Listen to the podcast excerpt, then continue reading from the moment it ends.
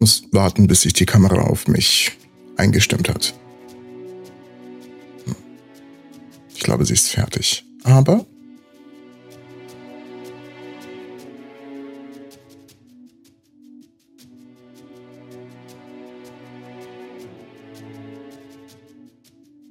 Wie lange habt ihr jetzt gewartet? 10, 20 Sekunden? Die Zeitwahrnehmung ist schon ein interessantes Konzept. So wie die Zeit im Raum sich ausdehnen und zusammenziehen kann, so kann das auch unsere Wahrnehmung im Gehirn. Von Aristoteles Überlegungen von der Natur der Zeit bis hin zu Einsteins Relativitätstheorie wagt sich die Menschheit schon lange, wie wir die Zeit wahrnehmen. Die Relativitätstheorie besagt, dass sich die Zeit ausdehnen und zusammenziehen kann, ein Effekt, der als Zeitdilatation bekannt ist. So wie der Kosmos die Zeit verzerrt, können unsere neuralen Schaltkreise unsere subjektive Zeiterfahrung dehnen und stauchen. Und Einstein sagte mal zum Spaß, wenn du deine Hand auf ein Herd legst, kommt dir eine Minute wie eine Stunde vor. Aber wenn man dich neben ein hübsches Mädchen sitzt, dann kommt dir eine Stunde wie eine Minute vor.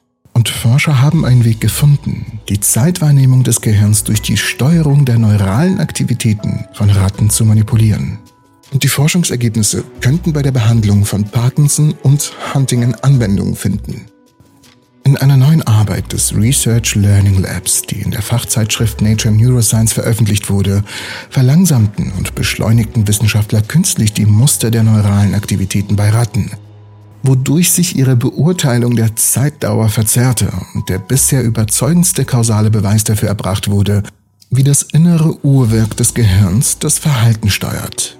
Im Gegensatz zu den bekannten Uhren, die unsere biologischen 24-Stunden-Rhythmen steuern und unser tägliches Leben vom Schlaf-Wach-Rhythmus bis zum Stoffwechseln bestimmen, ist viel weniger darüber bekannt, wie der Körper die Zeit auf der Skala von Sekunden bis Minuten misst. Und die Studie konzentriert sich genau auf diese Zeitskala von Sekunden bis Minuten, wo sich ein Großteil unseres Verhaltens abspielt. Sei es beim Warten an einer Ampel oder beim Aufschlagen eines Tennisballs. Schauen wir uns die Forschung mal genauer an.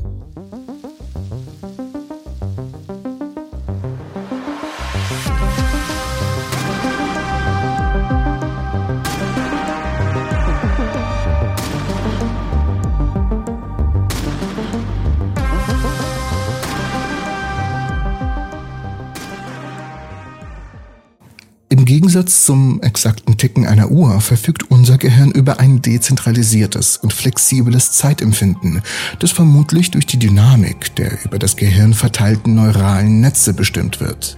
Nach dieser Populationsurhypothese behält unser Gehirn die Zeit bei, indem es sich auf bestimmte Aktivitätsmuster konzentriert. Joe Patton, der Hauptautor der Studie, vergleicht dies mit dem Fallenlassen eines Steins in einen Teich. Jedes Mal, wenn ein Stein fallen gelassen wird, erzeugt er Wellen die sich auf der Oberfläche in einem wiederholbaren Muster ausbreiten. Wenn man die Muster und Position dieser Wellen untersucht, kann man ableiten, wann und wo der Stein ins Wasser gefallen ist. So wie die Geschwindigkeit, mit der sich die Wellen bewegen, variieren kann, so kann sich auch das Tempo, mit dem sich diese Aktivitätsmuster in neuralen Populationen entwickeln, verändern.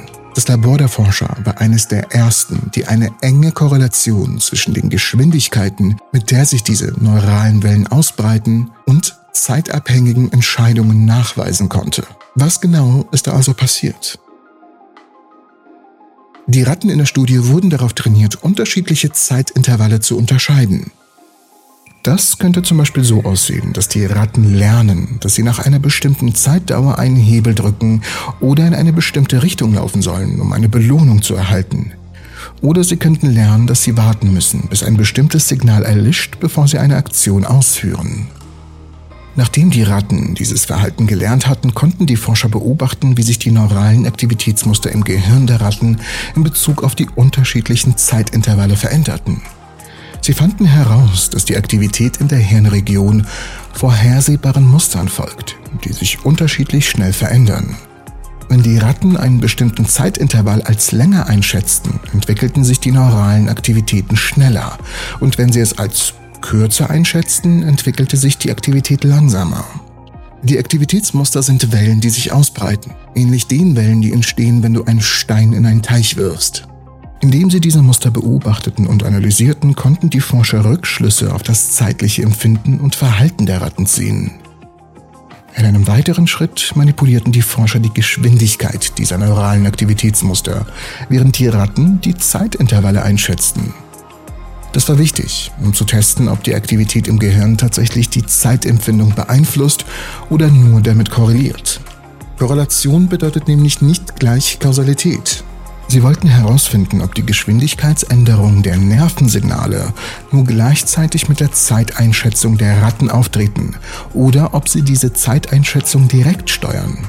Also ob die Geschwindigkeit der Wellen sich auf das Zeitempfinden auswirkt. Um das zu testen, mussten sie einen Weg finden, die Geschwindigkeit dieser Nervensignale künstlich zu verändern, während die Ratten versuchten, die Zeit einzuschätzen. Und um das zu testen, griff das Team in das Werkzeugkasten der Neurowissenschaftler und benutzte die Temperatur. In früheren Studien wurde die Temperatur verwendet, um die zeitliche Dynamik von Verhaltensweisen wie dem Vogelgesang zu beeinflussen.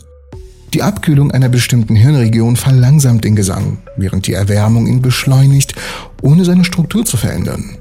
Dies ist vergleichbar mit der Änderung des Tempos eines Musikstücks, ohne die Noten selbst zu beeinflussen. Um diese Methode zu testen, entwickelten die Forscher ein spezielles Gerät, ein thermoelektrisches Gerät. Ein Gerät, das gezielt ein Gehirn abkühlen oder erwärmen kann. Bei diesen Experimenten waren die Ratten betäubt, sodass die Forscher die Optogenetik einsetzten, eine Technik, bei der Licht zur Stimulierung bestimmter Zellen verwendet wird, um Aktivitätswellen im ansonsten schlafenden Striatum zu erzeugen. Sie haben darauf geachtet, den Bereich nicht zu sehr abzukühlen, da dies die Aktivität stilllegen würde, und ihn nicht zu sehr zu erwärmen, um große Schäden zu riskieren. Sie fanden heraus, dass die Abkühlung das Aktivitätsmuster tatsächlich ausdehnte, während die Erwärmung es zusammenzog, ohne das Muster selbst zu zerstören. Die Temperatur gab ihnen dann einen Regler, mit dem sie die neurale Aktivität zeitlich strecken und kontrahieren konnten, so dass sie diese Manipulation im Zusammenhang mit dem Verhalten anwendeten. Sie trainierten die Tiere speziell darauf hin, um zu melden, ob das Zeitintervall zwischen zwei Tönen länger oder kürzer als 1,5 Sekunden war. Wenn sie das Striatum kühlten, sagten sie eher, dass ein bestimmtes Intervall kurz war. Wenn sie es erwärmten, sagten sie eher, dass es lang war. Die Erwärmung des Striatums beschleunigte also die Populationsdynamik im Striatum, ähnlich wie die Beschleunigung der Bewegung der Zeiger einer Uhr, was dazu führte, dass die Ratten ein bestimmtes Zeitintervall als länger einschätzten, als es tatsächlich war.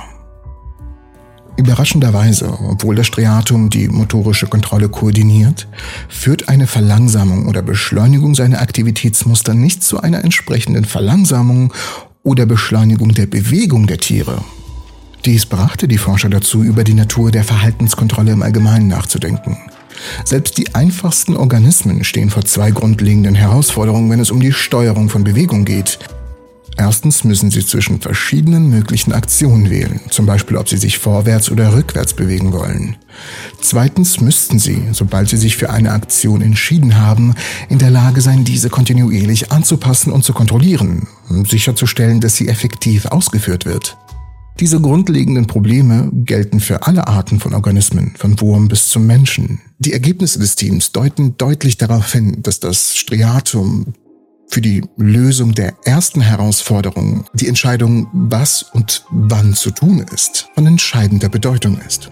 Während die zweite Herausforderung, also wie diese fortlaufende Bewegung zu kontrollieren ist, anderen Gehirnstrukturen überlassen bleibt. In einer separaten Studie erforscht das Team nun das Kleingehirn, das mehr als die Hälfte der Neuronen des Gehirns beherbergt und mit kontinuierlichen, augenblicklichen Ausführungen unserer Handlungen verbunden ist.